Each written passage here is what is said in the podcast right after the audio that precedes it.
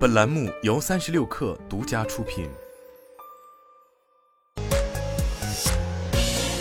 网络新商业领域全天最热消息，欢迎收听快讯不联播，我是金盛。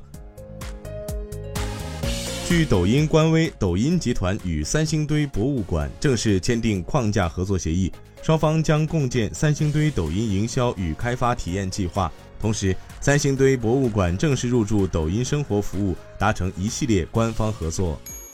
就 B 站活动上传用户真人照片一事，B 站游戏区官方账号表示，活动对此缺乏足够提示，向参与本次活动的用户郑重道歉。目前，B 站已第一时间修改了活动页面，在发布视频前增加明确的弹窗提醒，并将增加直接保存图片、视频的功能。Adobe 宣布，旗下的视频创作应用 Premiere Pro 将喜提一系列新的 AI 功能。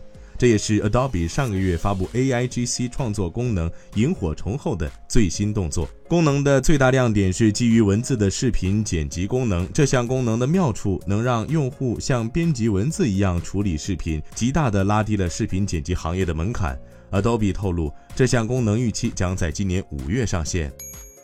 据特斯拉丹麦官网信息显示，特斯拉 Model 3高性能版目前的售价。为四十二万六千九百九十克朗，Model Y 高性能版目前的售价为四十五万六千四百九十六克朗。今年二月，特斯拉 Model 3标准续航版和长续航版在丹麦宣布降价百分之七至百分之八。淘宝天猫商业集团已按照新的组织架构进入正式运转。